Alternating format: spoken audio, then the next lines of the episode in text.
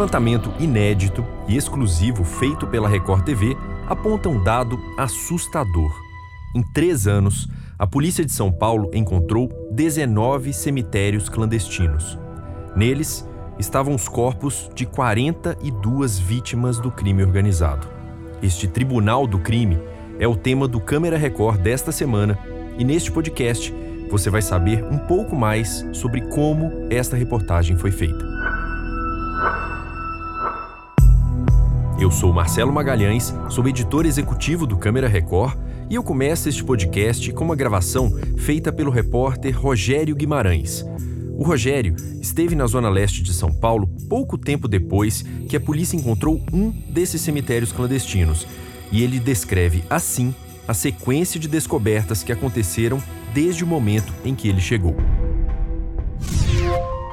A gente está aqui na zona leste de São Paulo, em uma mata, onde a polícia acabou de descobrir um cemitério clandestino. Ah, já tem a marcação ali. Cuidado com o toco. Aqui é uma região de mata, não tem nada para cá. Aqui foi encontrado, foi a primeira indicação do cão Conan.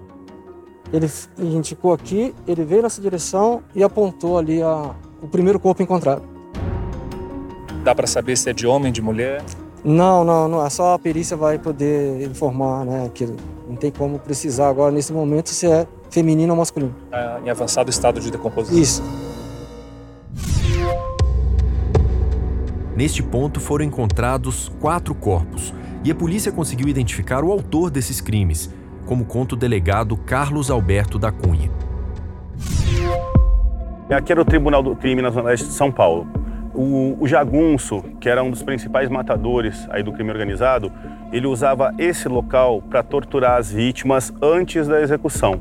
Então aqui as vítimas eram amarradas, muitas vezes queimadas vivas dentro de pneus. É, em outras ocasiões, palavras dele, tá? Eu tô, ele foi interrogado, eu interroguei isso, ele confessou e consta do processo. Então são informações reais é, outras, outras vítimas, dependendo da, da, do crime que eles acreditavam que ela havia cometido, era mutilada, cortado primeiro um braço, depois cortado o segundo braço, perna, joelhos, membro sexual e por último cortada a cabeça.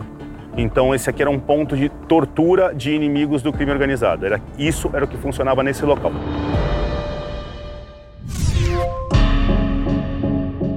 O Islam Ferreira, o jagunço, foi preso no mês de maio.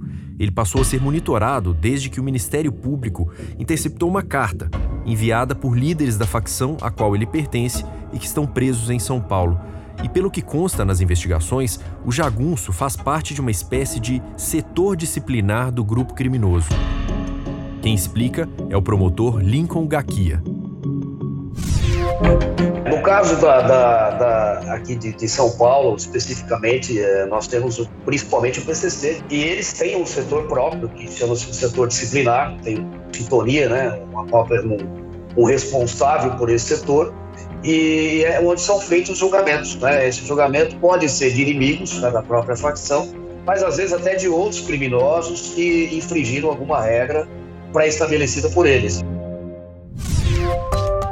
E esse caso foi apenas um de vários outros que seguiam o mesmo padrão e que vinham aparecendo com frequência nos noticiários. E isso chamou a atenção de quem está na linha de frente da cobertura policial aqui da Record TV, que é o caso da repórter Grace Abdo.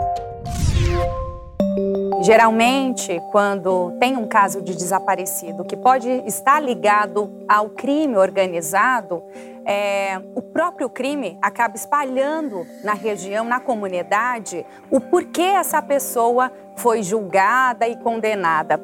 Então, na maior parte das vezes, a família sabe que essa pessoa foi levada pelo crime, mas não sabe exatamente o que, que aconteceu e pede o corpo para o crime e acaba contando com a nossa ajuda para conseguir chegar, porque na comunidade não se consegue informação é, a lei do silêncio impera, todo mundo tem medo. Então, se espalha um boato, a família mais ou menos fica sabendo por quê, mas cobra a justiça.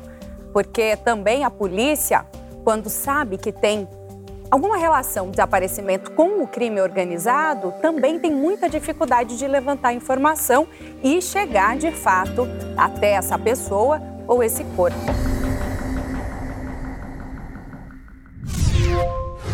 Foi a partir do trabalho de repórteres como a Grace, que a gente vê diariamente no Cidade Alerta, que o Câmera Record entrou na história.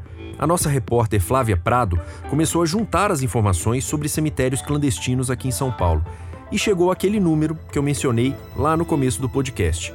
Entre junho de 2017 e junho de 2020, foram descobertos 42 corpos em 19 cemitérios clandestinos no estado de São Paulo, 7 na capital, 11 na Grande São Paulo e um no interior. E a Flávia conta que a maior dificuldade que ela enfrentou nesse levantamento foi convencer as famílias das vítimas desses tribunais do crime a contarem suas histórias para uma equipe de televisão. Primeiro que a gente fez um grande levantamento de arquivo baseado nos arquivos da Record do, da cobertura desses casos. E aí depois a gente foi para o arquivo da polícia, da justiça, ver o que virou processo, que ainda é inquérito. Há uma grande lei do silêncio, assim, há um grande silenciamento nesses casos. É, as pessoas ficam muito assustadas. É, os familiares dessas pessoas que acabam morrendo e sendo enterrados dessa maneira, é, eles ficam muito assustados. Diferente de outros, de outros familiares de pessoas que são vítimas de crime, eles não buscam os autores, eles não buscam justiça, eles buscam se esconder. Então, é, é, é um foi um trabalho árduo para chegar até essas pessoas. É, várias negativas, várias, pelo menos dez negativas, pessoas que pediam para eu não procurar mais, para eu não insistir, por favor, para que não mexesse nisso, para que não tocasse nesse, na morte do, dessa pessoa, desse familiar, que a pessoa não queria saber o que aconteceu. Foi mesmo um trabalho árduo, mas a Flávia e o repórter Marcos Reis conseguiram conversar com algumas dessas famílias. E a gente separou um trecho de uma dessas conversas em que é possível sentir um pouco da dor dessas pessoas. Falar sobre esse assunto tão delicado gera medo em quem vive em regiões dominadas por facções criminosas. A mãe e a avó de uma dessas vítimas aceitaram gravar a entrevista, desde que essa entrevista acontecesse longe da casa em que elas moram, por uma questão até de segurança, para que elas também possam se sentir mais protegidas para falar sobre esse assunto. Medo é algo constante na vida de vocês? É. Falar sobre esse assunto é difícil? Muito difícil. É doloroso. Quando eu encontrei meu filho, meu filho estava jogado no buraco. Um jogado por cima do outro, que nem bicho. Quando eu fui no necrotério ver meu filho, parecia um... uma árvore gigante, dura, sem falar comigo. Todo dia eu carrego essa dor. Só Deus sabe como que eu vivo na minha vida. É uma realidade brutal que impressiona até mesmo quem lida profissionalmente com isso todos os dias, como o apresentador do Cidade Alerta, o Luiz Bate. É uma série de cemitérios clandestinos. Se é uma série de cemitérios clandestinos, nós estamos falando de uma série de assassinatos de uma série de pessoas que perderam as suas vidas e deixaram mães e pais chorando. Independente se essas pessoas são inocentes ou culpadas, não é a gente que deve fazer a justiça. Você precisa acreditar na justiça, né? É nosso papel acreditar, ter fé e trabalhar, brigar, né? É cobrar as autoridades por uma legislação mais rigorosa. Mas elas existem. O tráfico existe. O Tribunal do Crime existe, faz vítimas a toda hora aqui no Brasil. O Tribunal do Crime é sim uma realidade e ajuda inclusive a explicar a existência de outro número doloroso aqui de São Paulo e que naturalmente se reflete também em todo o país, que é a quantidade de pessoas desaparecidas. Quem fala sobre isso é o advogado especialista em direitos humanos, Ariel de Castro. Aqui em São Paulo nós temos uma média anual em torno de 20 mil desaparecidos. Então, se nós levarmos em conta em torno de 15% não seriam reencontrados, uma boa parte desses 15% podem ser esses casos de pessoas julgadas por tribunais do crime e que foram enterradas em cemitérios clandestinos. Geralmente, esses julgamentos, é, com essa participação de quem está dentro do presídio, mas tem também os chamados disciplinas, tanto dentro do presídio como fora, assim como os juízes desses tribunais, que podem variar de quatro até dez pessoas, pelo menos nos casos que se tem conhecimento. E daí eles vão fazer os debates. Diferente da nossa justiça, onde nós temos vários recursos e a pessoa pode provar sua inocência no terceiro, no quarto, no quinto recurso, nesses casos não. É uma muitas vezes uma execução sumária, um julgamento sumário e uma execução sumária.